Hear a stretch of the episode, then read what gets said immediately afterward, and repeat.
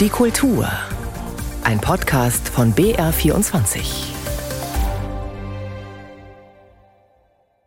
Willkommen zur Sonntagskultur. Am Mikrofon ist Knut Kortzen mit diesen Themen. Wie ist die Lage am überregional geschätzten Theater Wasserburg, das jetzt im Januar eigentlich die 20-jährige Intendanz Uwe Bertrams mit einem Jubiläumsmonat feiern wollte? Nach dem Tod seines Leiters ist daraus ein Gedenkmonat geworden. Außerdem geht es um die neue True Crime Serie German Crime Story Gefesselt, die inspiriert ist vom sogenannten Säurefassmörder aus Hamburg. Zunächst aber reden wir über die AfD.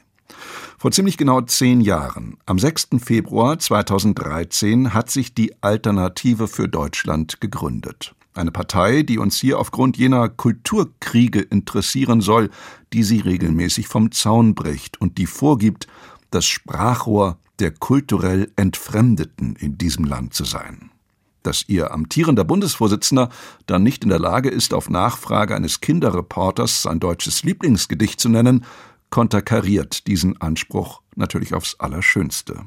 Vielleicht ist die AfD, könnte man Tino Kruppalla entgegnen, dann doch eher die Stimme der politisch Kulturlosen als die der politisch Heimatlosen.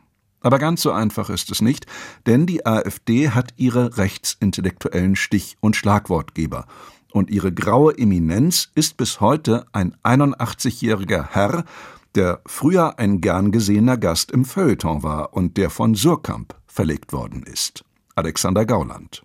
Gerade diese Figur des vormaligen Staatssekretärs, Publizisten und jetzigen Bundestagsabgeordneten Alexander Gauland beschäftigt den Feuilletonisten Patrick Barners sehr stark in seinem soeben veröffentlichten Buch Die Wiederkehr.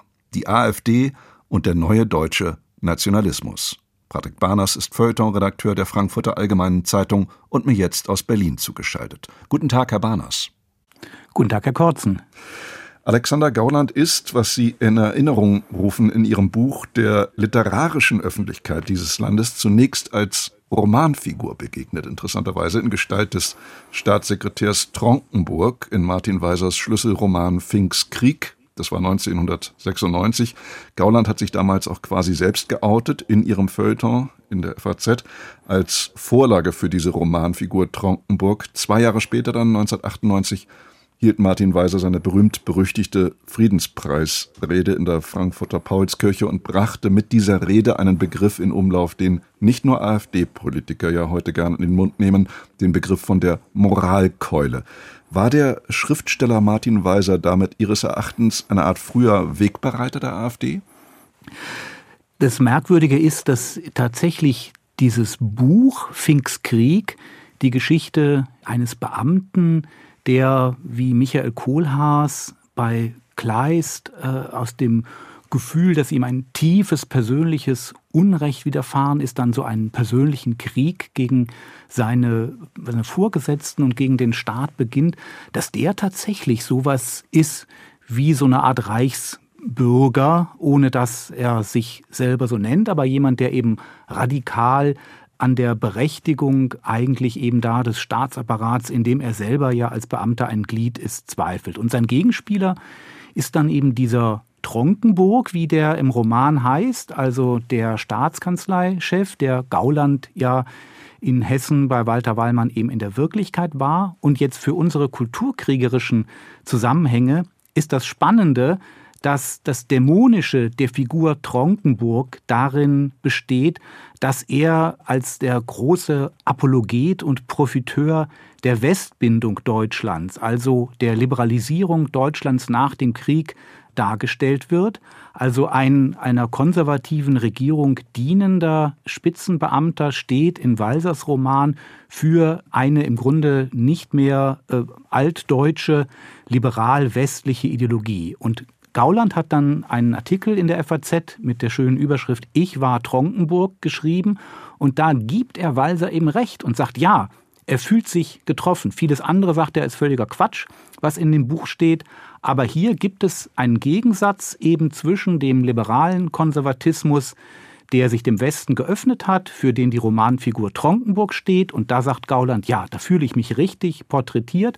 Und auf der anderen Seite eine Welt des nationalen Ressentiments, auch mit Anklängen von Geschichtsrevisionismus, für die dieser Roman hält, der eigentliche Held des Romans, dieser laut Walser eben zu Unrecht gemaßregelte Beamte steht. Und da haben wir die Konstellation, aus der heute eben auch Ressentiment mobilisiert werden kann gegen den Staat, gegen die Regierung. Nur das Kuriose ist, Gauland selber hat die Seiten gewechselt und sich an die Spitze dieser Bewegung gesetzt.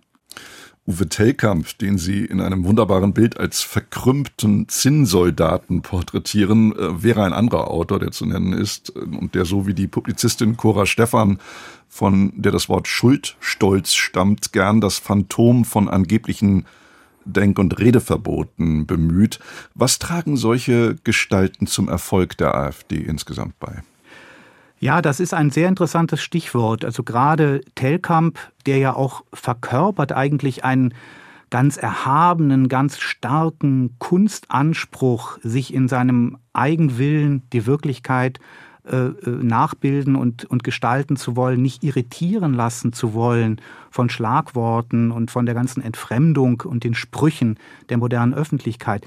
Der hat jetzt in seinem neuen, ja lange erwarteten Roman genau dieses Phantasma ja zum eigentlichen Thema gemacht, also die Unmöglichkeit freier Rede, eine Tyrannei der Öffentlichkeit, wo die dissidentischen Stimmen, die authentischen Stimmen überhaupt nicht mehr durchdringen können. Und ich habe in der Tat den Eindruck gehabt, und das ist auch so ein bisschen eine der Hauptthesen meines Buches, dass das so mit die stärkste Behauptung der AfD überhaupt ist. Es gibt diese freie Rede nicht mehr, wir stehen unter Kontrolle, wir müssen aufpassen und dagegen muss man etwas tun. Und das scheint mir dann eben auch deswegen so bedenklich zu sein, weil das eine These ist, die Zustimmung findet, ja weit über die Wählerschaft der AfD hinaus. Es wird immer wieder auch werden Umfragen zitiert, Umfragen auch von Allensbach, die auch in der FAZ veröffentlicht werden, äh, wo dann irgendwie zwei Drittel oder so der Leute sagen, ja, man kann ja nicht mehr frei seine Meinung in Deutschland sagen. Das ist eine unglaublich suggestive Vorstellung. Ich, damit will ich gar nicht sagen, dass sie völlig abwegig ist. Dafür ist sie vielleicht dann doch auch zu stark. Aber das erklärt, glaube ich, schon auch die anhaltende Anziehungskraft der AfD trotz der vielen grotesken Selbstentlarvungen, die dann zur Distanzierung der anderen sogenannten bürgerlichen Kräfte von der AfD geführt haben. Konrad Adam, Ihr früherer Kollege aus dem Feuilleton der FAZ, war 2013 eines der Gründungsmitglieder der AfD und wie man Ihrem Buch entnehmen kann, hat Konrad Adam bereits in den 90er Jahren zusammen mit Alexander Gauland und unter der Schirmherrschaft des damaligen FAZ-Herausgebers Joachim Fest die Gründung einer bürgerlichen Alternativpartei sondiert. Sie schreiben, das Projekt hätte seinerzeit den Decknamen Die Entschlossenen gehabt, aber den dreien habe es dann just an jener Tugend gemangelt, die sie mit dem Namen reklamierten, an Entschlossenheit eben. Das klingt ja fast, als läge die Keimzelle der AfD im FAZ-Feuilleton. Ja, da würde man vielleicht auch noch andere Keime finden, also etwa einer der wichtigsten Autoren, Publizisten der neuen Rechten, Günter Maschke, der im vergangenen Jahr gestorben ist. Der hat in den 70er, 80er Jahren, äh, war das ein regelmäßiger Mitarbeiter äh, unseres Feuilletons, also lange vor bevor ich selber auch nur angefangen habe, die Zeitung zu lesen. Aber er war eine unglaublich prägende Gestalt und zwar als Berichterstatter vor allem über Zeitschriften. Er hat über das, das intellektuelle Leben in Deutschland berichtet. Da sieht man aber mehr die Liberalität, die damals eben noch, noch herrschte. Damals war der der, der erzliberale Günter Rühle, ähm, berühmter Theaterkritiker, war der Feuilleton-Chef. Und da gehörte dann so eine äh, rechtsintellektuelle Stimme dazu, zu so einem sozusagen vollständigen Spektrum von Meinungen, zu denen auch etwas Provokatives gehört. Aber in der Tat, wenn man etwas über die FAZ hinausgeht, wird man zumindest feststellen, es hat immer wieder auch in dieser bürgerlichen Welt, auch im, äh, am Rand eben ja auch der Unionsparteien, immer wieder die Vorstellung gegeben, eigentlich müsste man eben eine, eine neue bürgerliche Partei gründen, die wieder anschließt eben an das, an das Kämpferische. Also das hat es eigentlich immer wieder äh, gegeben, solche, solche Forderungen, Projekte und, äh, und Sondierungen. Und die große Frage, die ich natürlich jetzt auch nicht, äh, nicht beantworten konnte, aber die, glaube ich, noch lange auch die Parteienhistoriker und Historiker des politischen Systems der Bundesrepublik beschäftigen wird, ist eben, nachdem es da so viele Rohrkrepierer gab, dieser sogenannten vierten Parteien, warum hat es bei der AfD geklappt? Mit dem Philosophen Peter Sloterdijk, der ja der Doktorvater des AfD-Kulturpolitikers Mark Jongen ist, sympathisieren Sie, wenn ich Ihr Buch richtig verstehe, offenkundig nicht so sehr. Vielleicht auch, weil Peter Sloterdijk 2013 bereits ausweislich seiner Tage und Notizbücher neue Zeilen und Tage geschrieben hat. Ich zitiere das mal, den Wortlaut dieses Eintrags vom 25. April 2013. Man sagt gern, ein neuer Nationalismus sei auf dem Vormarsch. Der Ausdruck ist bedenklich, weil der Nationalismus, wie man ihn kannte, expansionistisch, megalomanisch und heroisch gesinnt war, während der neue unmissverständlich defensiver, ängstlicher, stubenhockerischer Natur ist, zumindest in Europa. In der BRD zeigt er bisher konfuse Umrisse, so Sloterdijk damals. Die im Februar gegründete europakritische Alternative für Deutschland könnte ein Sammelbecken für alle Arten von Dumpfheiten und Ängsten werden. Vielleicht hat sie das Zeug zu einem deutschen Front National, aber ob in Frankreich oder hier sich von solchen Tendenzen etwas zu erhoffen, das wäre, als ob die Römer die Goten bäten, das Reich zu retten. Soweit Peter Sloterdijk 2013. War diese Einschätzung vor zehn Jahren eine Unterschätzung der AfD?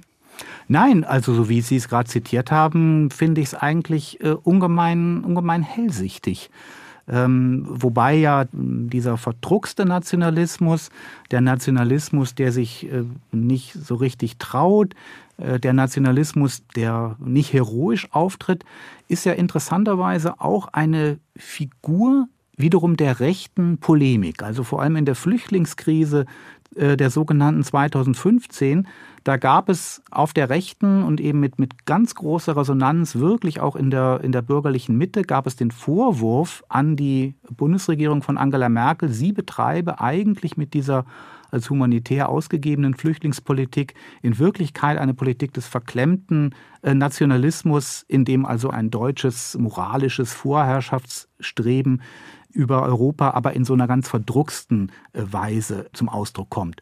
Sloterdijk will ich gar nichts übel nehmen. Man, man, man hört ihm natürlich immer fasziniert äh, zu und es ist ja vielleicht ein bisschen ähnlich wie bei, wie bei Walser, dass gerade solche beiläufigen Genres wie ein solches Tagebuch äh, dann auch so mit der Zeit ihre Erklärungskraft entfalten können. Bedenklicher finde ich bei ihm, dass er ja so eine Politik des Zorns das Wort geredet hat. Natürlich auf dem Weg einer, einer anthropologischen phänomenologischen Analyse, aber man konnte ihn schon so verstehen, dass vielleicht eben doch die Bundesrepublik zu friedlich geworden sei und dass es am Zorn eben, eben mangeln würde. Und genau diesen Zorn aber kanalisiert und, äh, und, und organisiert ja nun die, äh, nun die AfD. Und er, er wabert herum und es gibt, gab auch nach Silvester, jetzt äh, nach dem Jahreswechsel, nach den Krawallen in Berlin, gab es eben auch Beschwörung eben des Volkszorns, äh, dem man also irgendwie äh, entgegenkommen müsste,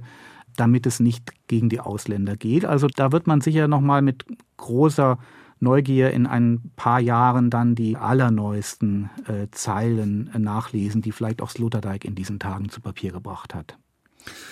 Patrick Berners ist der Autor des sehr empfehlenswerten Buches Die Wiederkehr, die AfD und der neue deutsche Nationalismus, erschienen soeben bei Klett-Cotta zum Preis von 28 Euro. Herr Berners, haben Sie vielen herzlichen Dank für das Gespräch. Ich danke Ihnen. Sie hören BR24 Kultur. Die Älteren werden sich noch mit nicht geringem Grusel an die grauenhaften Säurefassmorde in Hamburg in den 80er Jahren erinnern. Woran sich heute nur noch Menschen jenseits der 50 erinnern, ist nun in fiktionalisierter Form für ein jüngeres Publikum filmisch aufbereitet worden als True Crime Serie mit dem Schauspieler Oliver Masucci in der Rolle des sadistischen Säurefassmörders, der nicht nur die Hansestadt damals schockierte.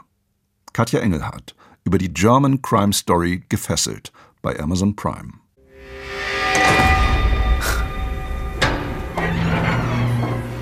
Er ist lang, der Weg durch Reik Dormans Keller. Viele Türen, viele Räume. Durch die allerletzte Öffnung muss man hindurch kriechen.